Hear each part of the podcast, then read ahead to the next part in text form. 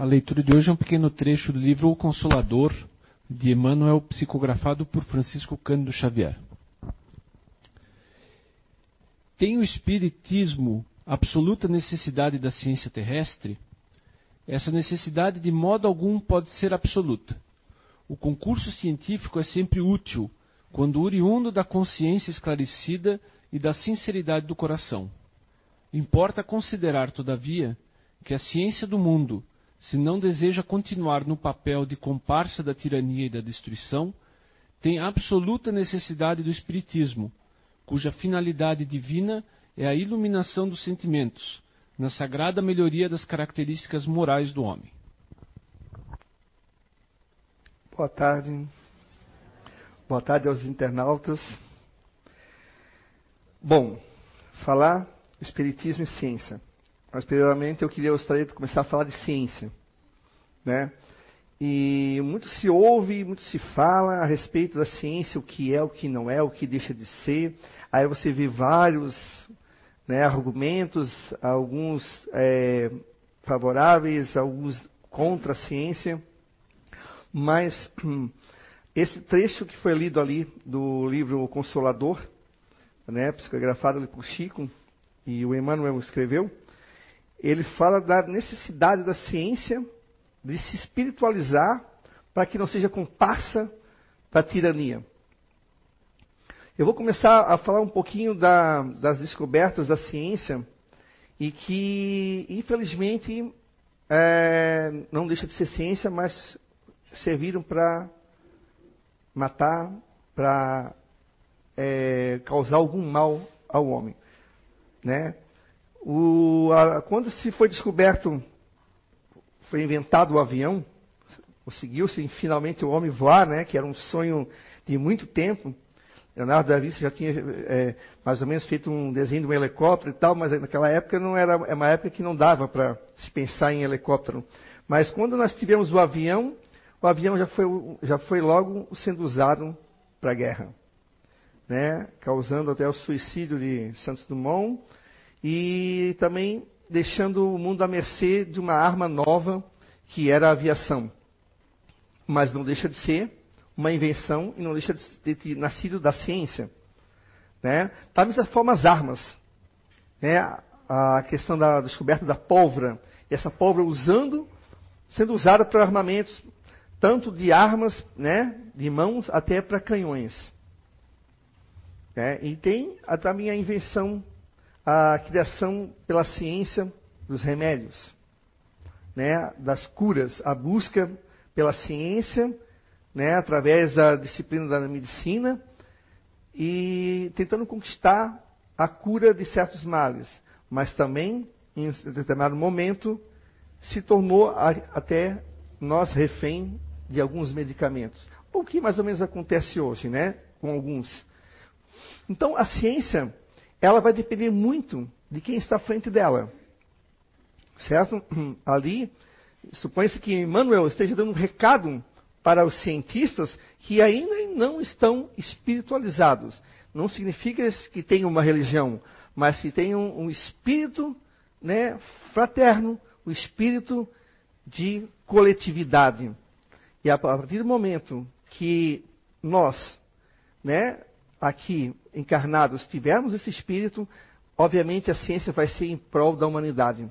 Não vai ser usada para nenhum tipo de, de ação que vá trazer alguma consequência nefasta para a gente. Os armamentos, como né, aviação, tanques, submarinos e navios e etc, etc, né, é usado para quê? Para guerra, para fomentar a guerra. Por trás tem cientistas brilhantes homens sábios, de muita inteligência, mas que não sabem o mal que indiretamente estão causando aos, aos outros. Mas vamos falar agora das coisas boas, né? Das descobertas que a gente tem visto acontecer até hoje. Durante todo o percurso da humanidade, o homem, através das suas diversas reencarnações, veio sempre buscando algo a mais. A gente não veio, reencarnou e parou. Descobrimos a roda e deu, deu chega. Né? Não, a gente continuou. Da roda a gente começou a criar as carroças, aí foi, fomos criando outras coisas mais com a roda. Da mesma forma que a gente foi criando casas, da mesma forma que a gente foi construindo, foi passando de, de, de madeira para é, argila, da argila fomos para um material mais sólido, a, a, pedras e tal, e até que a gente chegou onde nós estamos, a atual arquitetura.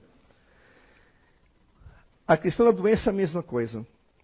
Né? Vários e vários cientistas buscando, tentando descobrir por que, que nós morríamos tão fácil. As diversas doenças que nos assolavam há 300, 400, 500 anos, hoje já não é mais digno de nossa preocupação. Já temos como combatê-las. Já temos os cuidados, né, para que a gente evite de morrer, às vezes, de uma doença simples, mas que há 300, 400 anos assolava metade da população aqui existente. Então, o homem sempre procurando, com isso, tentando resolver os nossos problemas.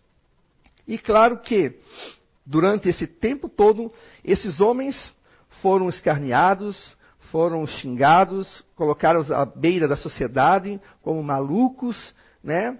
é, as pessoas não davam crédito, a ciência, de, dependendo da época, essa ciência, entre aspas, oficial, ela muitas vezes fechada, num conhecimento, não era aberta e não aceitavam novas ideias, porque afinal de contas essa aqui já está aqui, nós estamos tanto, tantos anos estudando-a, então não pode ter uma ideia nova. Então muitos homens, às vezes, foram mortos na fogueira, foram é, colocados à, à, à, margem da sociedade, né, caindo às vezes no esquecimento, porque trouxeram descobertas, invenções novas, mas que nós não estávamos ainda preparados para aceitar.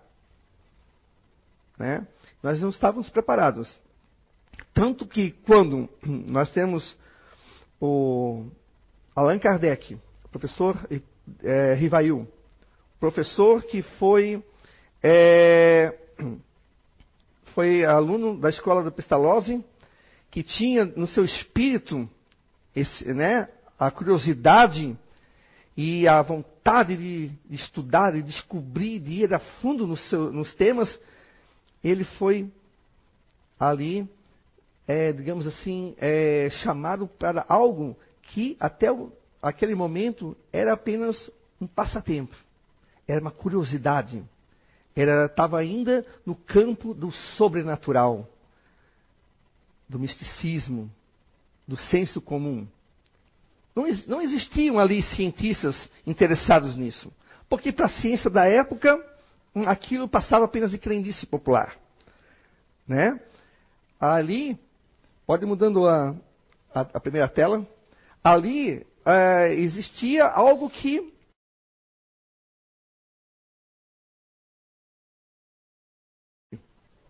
do seu estudo. Ali ainda estava se estudando muita coisa ainda. Mas a ciência, naquele momento, ainda não estava preparada. Por isso veio o professor Rivail, conhecido como Allan Kardec, né, que ele começou a estudar o Espiritismo. Ah, desculpa, estudar os fenômenos, porque aí depois ele codificou o Espiritismo. Ele veio através da curiosidade, começou a investigar. A gente acha que ele apenas foi lá e ah, já saiu já com o, li o livro dos Espíritos nas mãos. Não. Ele foi com o pé atrás, foi para ver. Ele primeiro, ele achou que fosse dentro do magnetismo, no qual ele, ele era um estudioso, magnetismo animal, ele a, a primeira achou que fosse algo em torno do magnetismo. Depois ele começou a identificar que não. Algo ali que pedia uma avaliação mais criteriosa, mais cuidadosa. Kardec não foi inconsequente. Kardec não saiu já, não, vou inventar uma nova religião. Não, nada disso. Ele foi atrás da causa, da, daquilo que ele estava vendo. Mesa que é mesa, a matéria não pensa, não tem inteligência.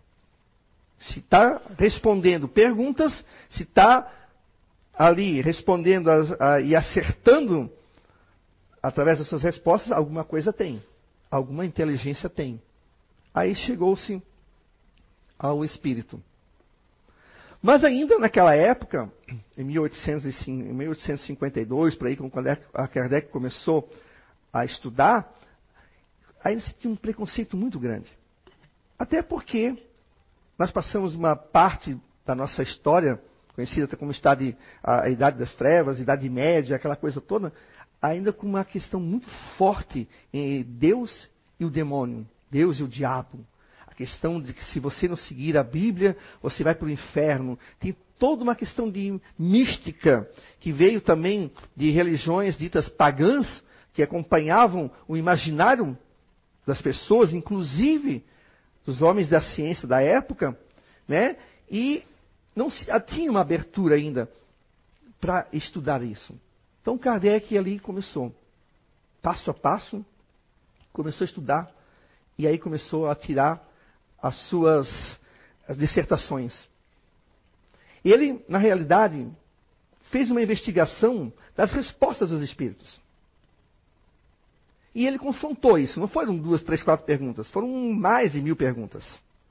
Foram perguntas que ele foi, começou a confrontar uma com a outra. Tirando ali o que era lógico, o que acompanhava a razão, e tirando aquelas perguntas que não condiziam com a maioria das respostas. Foi uma investigação hum, que eu diria de um homem de muita inteligência, de, de muita curiosidade e vontade de conhecer conhecer aquilo que a maioria negava, ou se considerava no campo do misticismo, do, da bruxaria, da, da, da fraude. Né? Mas Kardec está ali. Hoje, um grande homem dentro do Espiritismo, não fundou, não criou o Espiritismo, e sim codificou através do estudo da ciência, da filosofia e da ética espírita. Certo?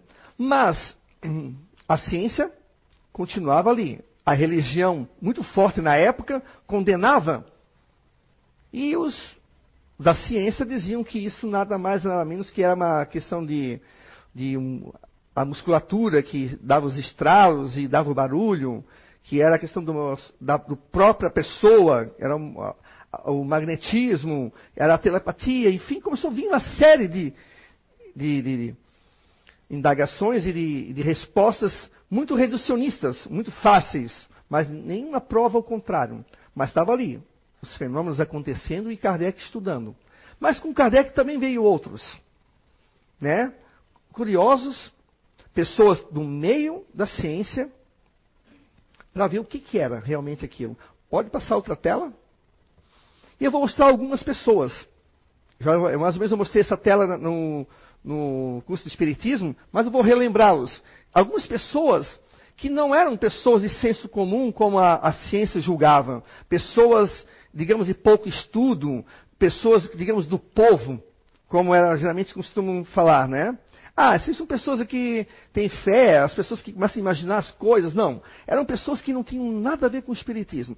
Alguns se tornaram espíritas depois de constatar através dos seus estudos, da confrontação de provas e antiprovas, da questão de, de, de da, da, tese e antitese, é isso, não é, e foram confrontando né, as provas, e aí chegaram-se à conclusão de que existe sim algo ali de concreto, de verdadeiro. Não sabemos ainda bem o que, que é, mas existe algo. Algo que é inteligente, que não está aqui presente às nossas vistas, mas existe de fato, porque a gente vê, seja pela psicografia, pela psicofonia, pelos efeitos físicos das batidas, pela escrita direta, existe alguma coisa sim, e que tem inteligência. Constatou ali também que dentro dessa manifestação existe uma série de inteligências aquelas bem simples, né? Pessoas com pouco estudo, poucas letras, e aqueles que eram filósofos e cientistas que outrora viveram aqui na Terra e que agora estavam no mundo espiritual. Alguns que respondiam trivialmente algumas respostas e outros que davam dissertações sobre o assunto que estavam sendo pedido. Existiam aqueles que tinham a caridade, o amor, mas existiam, existiam também aqueles que ainda estavam amarrados ainda no ódio, no rancor, na mágoa. Em tudo isso, Kardec, com seu estudo, ele colocou ali, tanto no livro dos Espíritos, o livro dos Médiuns, né, todos os livros da codificação espírita. Alexandre Aksakoff, né, ele foi um colaborador de William Crookes, né, nas, das experiências e materializações do espírito de Kate King.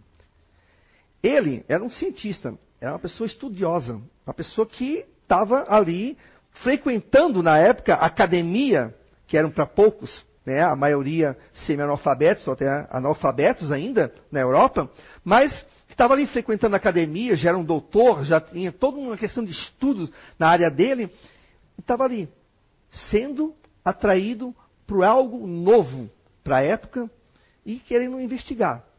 Muitos, como ele e outros que eu vou mostrar, chegaram ali para ser investigado, para investigar, achando que aquilo ali era, era uma fraude. Mas um bom cientista nunca nega. Nunca diz, ah, eu não vou, porque isso aí é, isso aí é fraude. Isso aí é mentira. Não. Está acontecendo. Tem evidência, eu vou investigar. Essa é a, é a mente que nós temos que ter. Não podemos é, simplesmente ignorar porque nós achamos, porque senão nós caímos no achismo. E achismo não é ciência. A ciência não se baseia pelo, no achismo. O cientista nunca entra achando. Ele não acha nada. Ele vai constatar. Ele vai investigar. E esse, a maioria desses homens, quando entrou pela primeira vez dentro de uma reunião ali mediúnica, de algum efeitos, né, seja pela psicografia, pelos efeitos físicos, pelas mesas girantes ou pelas batidas, etc., ele foi para analisar e ver o que, que é aquilo. Pode mudar a tela. Esse também, Alfred Russell Wallace, que é um naturalista inglês, né? Ele foi um colaborador de Charles Darwin. Então, não era um, uma pessoa, digamos, qualquer era uma pessoa de, também de grande estudo, né? E ele, depois que ele comprovou com alguns médios a veracidade dos fenômenos que ele viu, ele foi depois se tornou um grande defensor do espiritismo. Vocês podem ver que nenhum deles entrou sendo espírita, já acreditando, mas sim querendo investigar e principalmente querendo, querendo desmascarar aquilo que estava sendo mostrado para eles.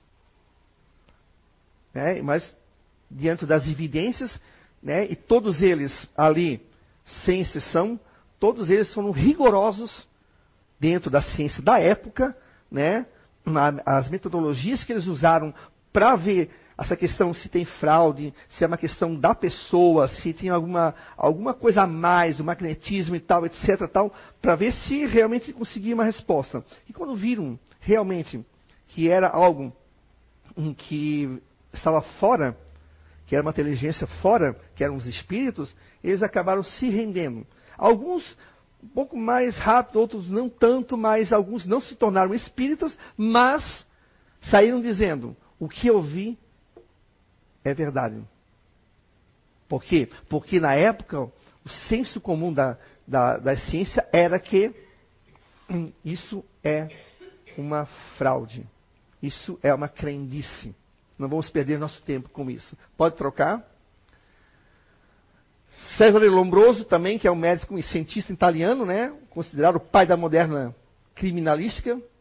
Ele também estudou, também com a médium napolitana Eusapia Paladino, ele estudou muito essa médium e ele constatou várias veracidades de, da mediunidade dela.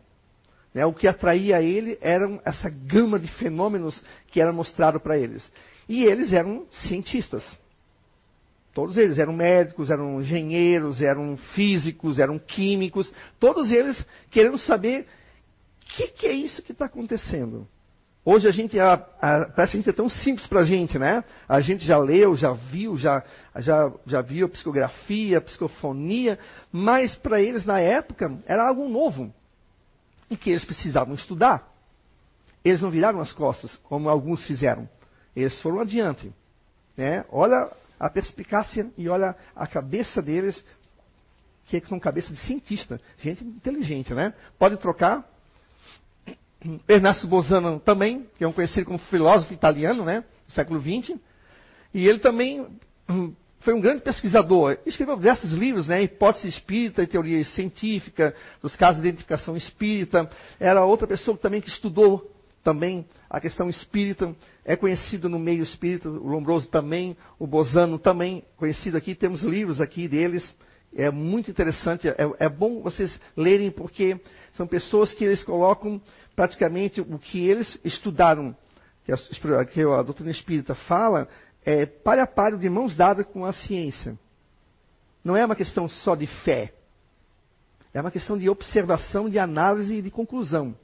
Então eles praticamente eles fazem com que o espiritismo e a ciência andem de mãos dadas. É muito importante que a gente possa ler esses livros.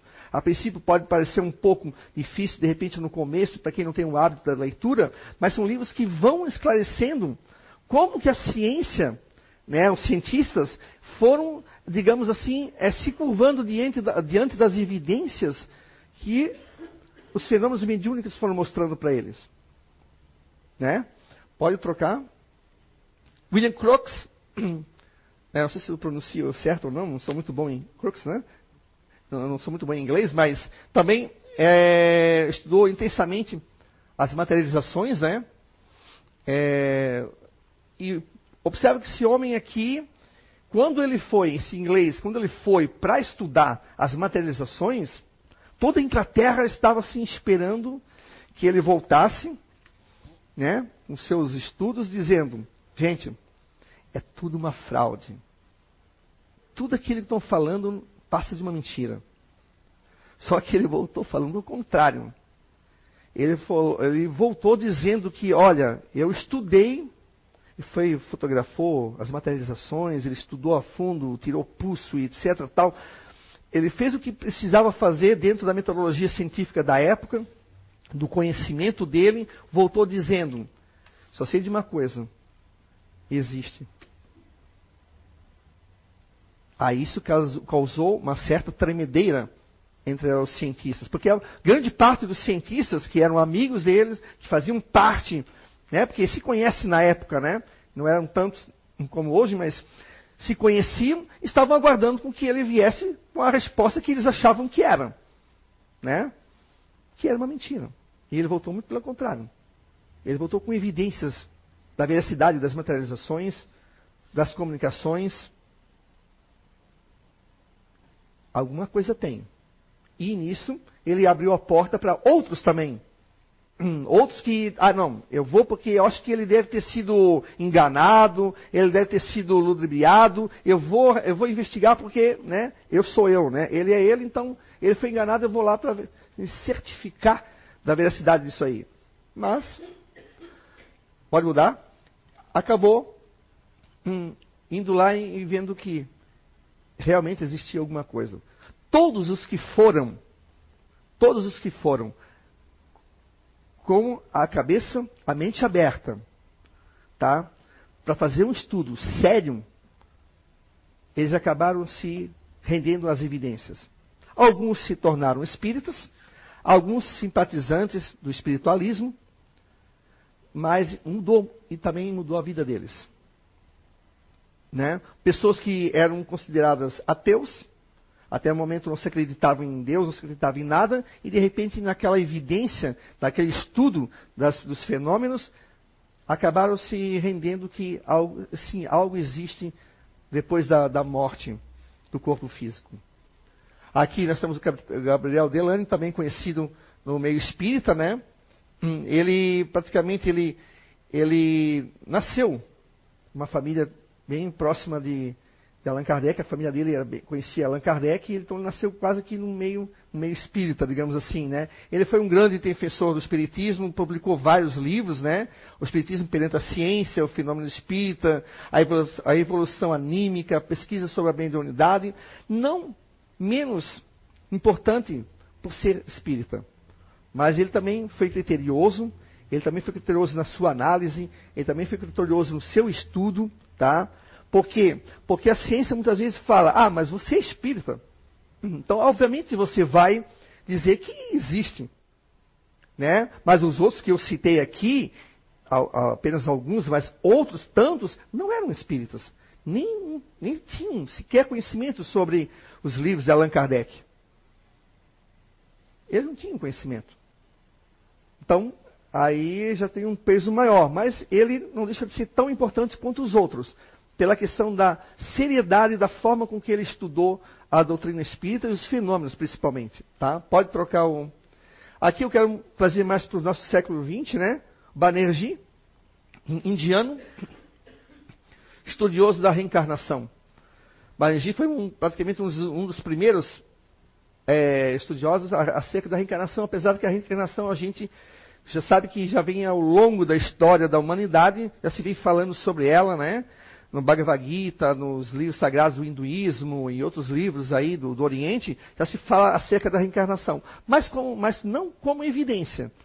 Tá? Se fala na questão da fé, do acreditar, mas Banerjee procurou tentar identificar através de uma metodologia científica é, dentro do, do que pede a ciência, trazer para dentro disso os fatos que estavam constatando como evidências de reencarnação.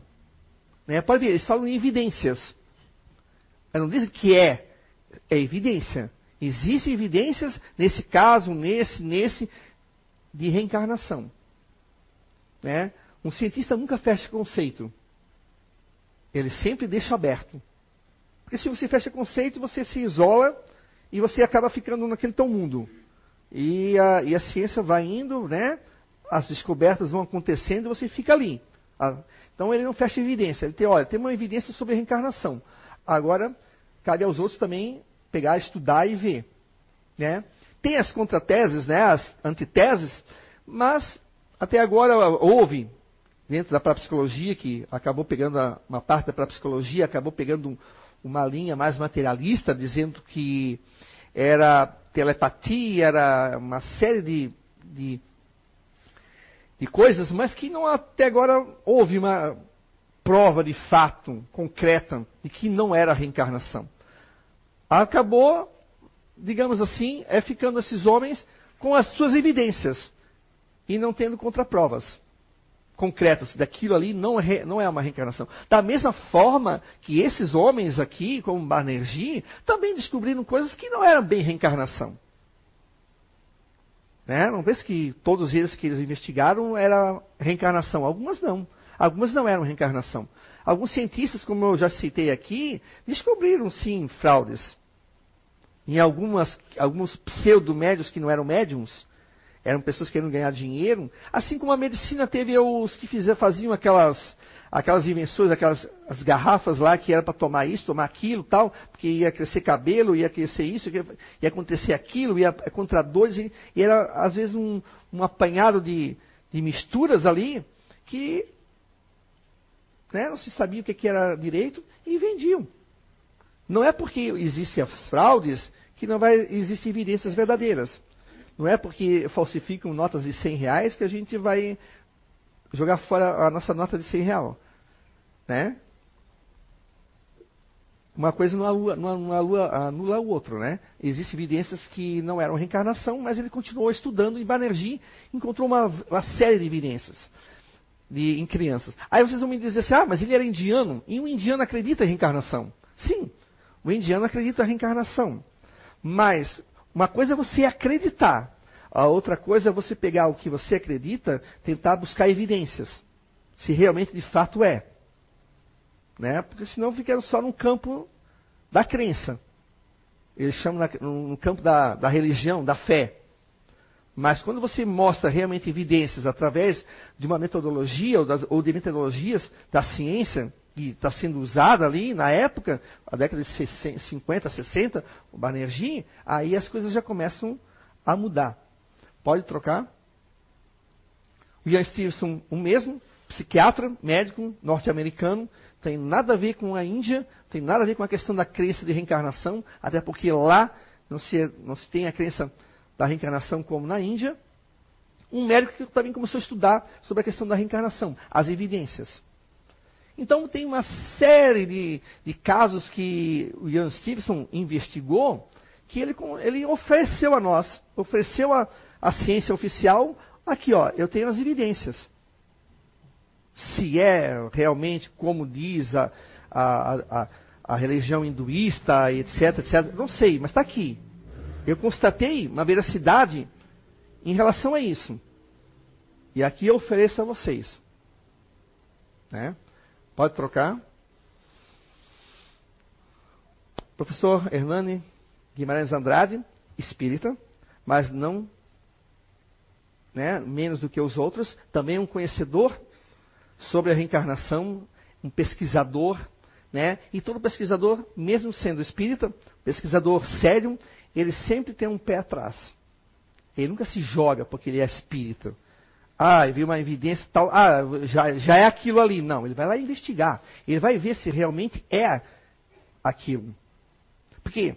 Porque a gente tem a história para mostrar para nós. Todos aqueles que eu mostrei para vocês no início do final do século XIX, início do século XX, nós temos a história deles mostrando toda uma investigação que eles fizeram. Nós temos o passado para nos embasar, mas isso não significa que nós saímos aí dizendo que tudo que a gente vê é aquilo, só porque nós somos espíritas.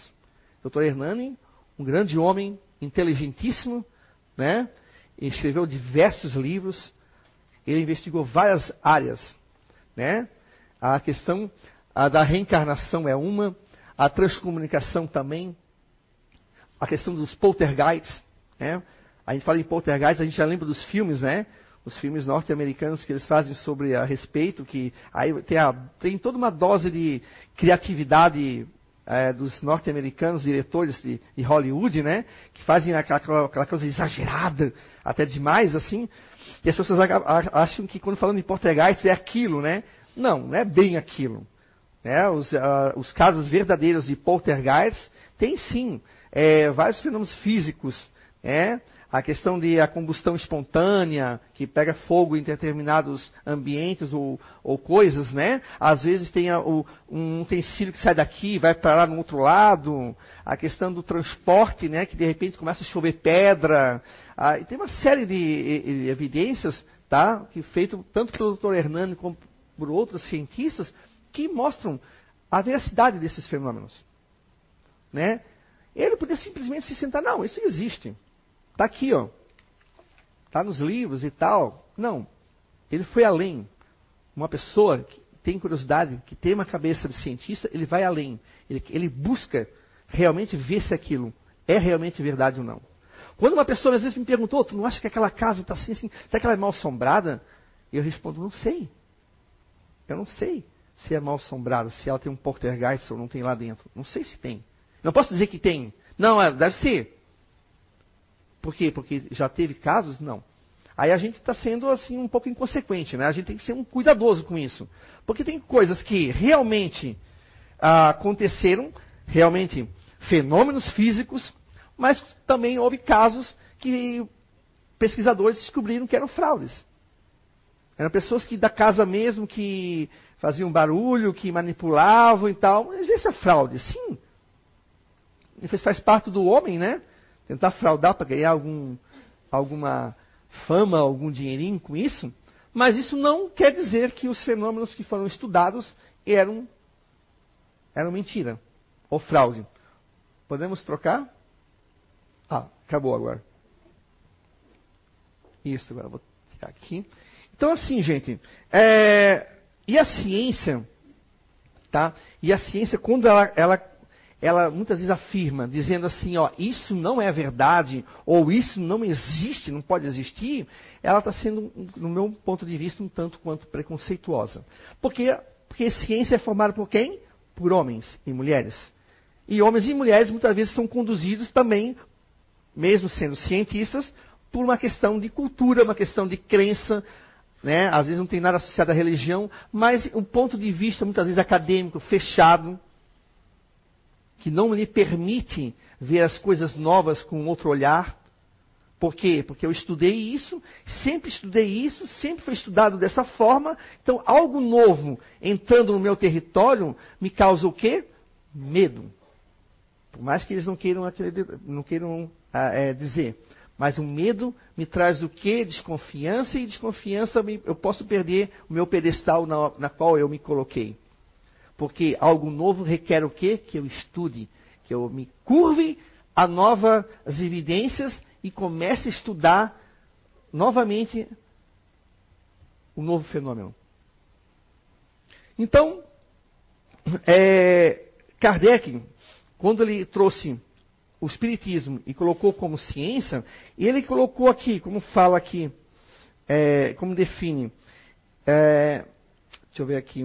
Ele definiu o Espiritismo como uma ciência, uma ciência que trata da natureza, da origem e do destino dos espíritos e de suas relações com o mundo corporal, que se distingue das outras disciplinas da ciência, tá, já estabelecidas, porque ele estuda um objeto, né, que é o objeto dos seus estudos, que é o elemento espiritual, na qual que, não, que eles não fazem, é, digamos assim, dentro dos seus, dos seus laboratórios. Eles têm a questão material. O espiritual, por isso que eles torcem o nariz. Por isso que a gente escuta muito assim, ah, mas, mas a, a, a ciência não provou. A ciência oficial não aceita. Esses aqui que eu mostrei não são ciências, são cientistas.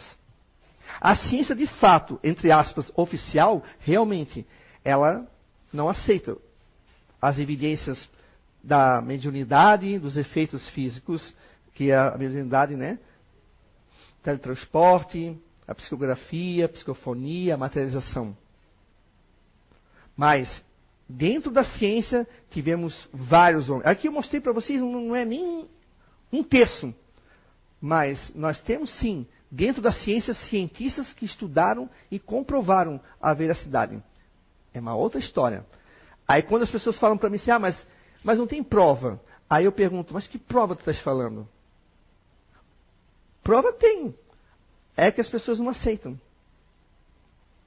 Tem pessoas que, nas sessões de materializações, cientistas ali, pesquisador, que abraçaram o espírito porque estava assim, aquela dúvida, abraçar, e o Espírito se dissolveu e tudo, aconteceu tudo aquilo ali e saiu dizendo que aquilo ali era uma, um hipnotismo coletivo, uma histeria coletiva, era uma fraude, com todas as evidências. Eu poderia aqui causar uma materialização aqui, um espírito entre nós, era capaz de sair alguém dizendo assim, não, ali deve ter alguma coisa ali que saiu dali, projetou em 3D aqui alguma coisa. Ia ter alguém dizendo assim, ó, não é, não é verdade. Porque às vezes as pessoas não estão preparadas hum, para aceitar. E aí a gente deixa, né? Cada um dentro do seu tempo. A ciência, ela aos poucos, ela está se modificando. A ciência do século, início do século XX, já é bem diferente da ciência de hoje. Né? a física quântica e outras descobertas que estão sendo projetadas aí, ó, mundo afora, já está começando a mudar um pouco o olhar da ciência para a questão espiritual. Por isso que Emmanuel fala aquilo ali.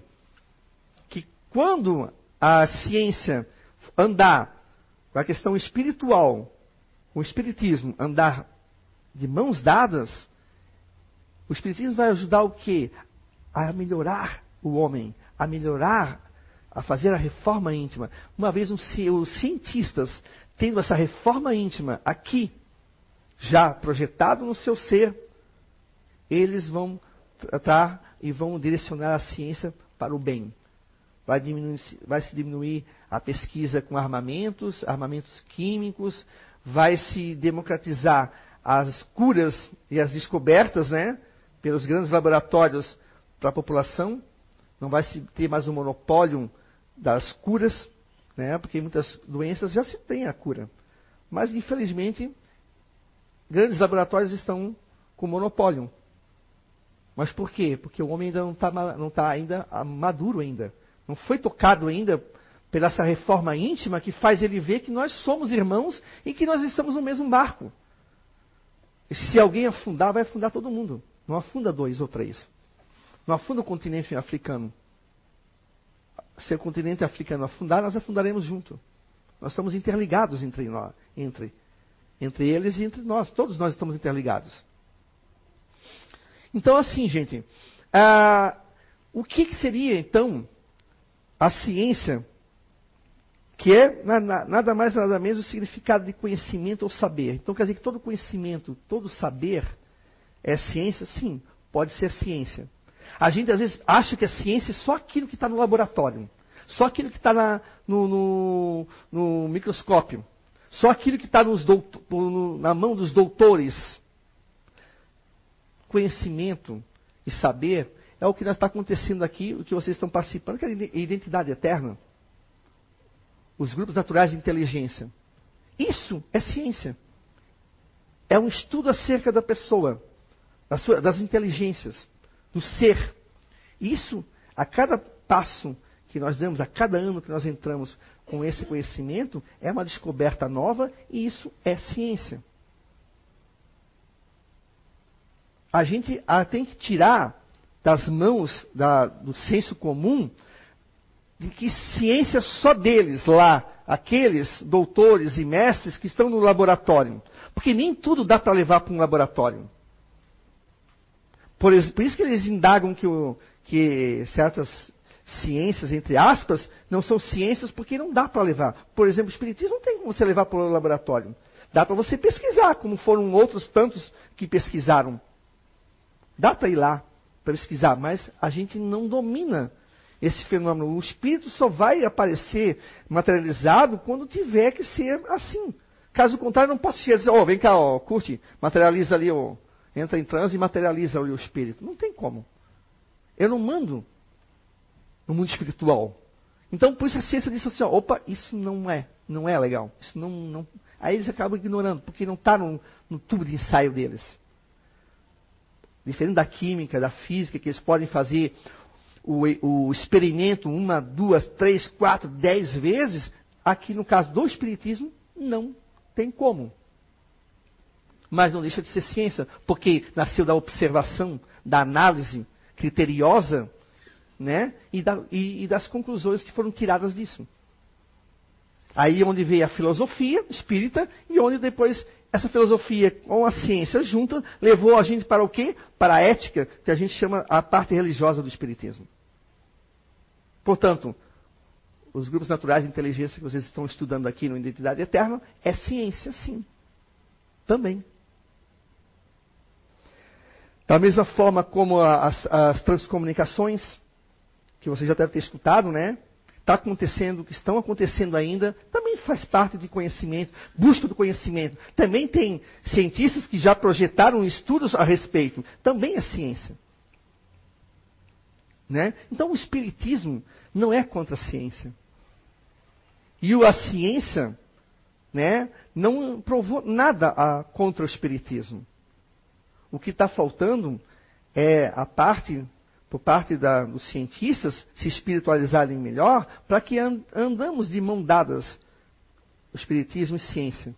Quando nós conseguirmos fazer isso, nós iremos dar um salto qualitativo nas nossas vidas. A transformação aqui vai ser muito grande. Vai parar com aquelas coisas de dizer, ah, fora aqui da ciência não é ciência. Fora, não. Ciência significa conhecimento e saber.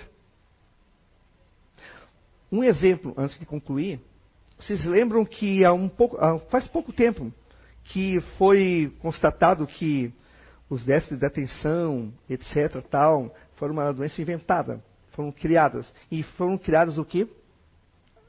Medicamentos.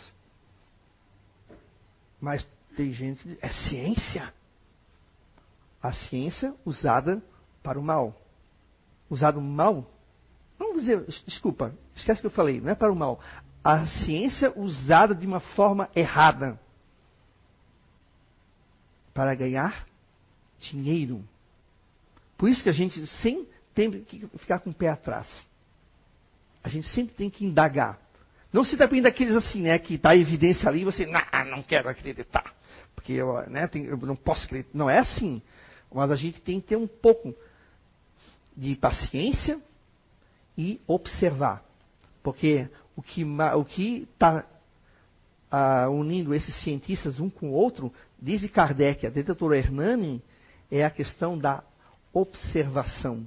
Eu observo, eu analiso e eu tiro as conclusões a partir das evidências que isso, esse objeto de estudo, me passa. Né? Então, assim, o Espiritismo anda lado a lado da ciência. E Kardec mesmo disse: um dia que a ciência provar algo, abandone o que nós estamos acreditando e vai e se junte à ciência. Ou seja, o que ele quis dizer? Vamos unir o espiritismo e ciência, porque assim, né, não pode, a gente não pode ignorar a ciência. Muitas religiões, durante um bom tempo aí da nossa história, colocou a ciência como inimiga.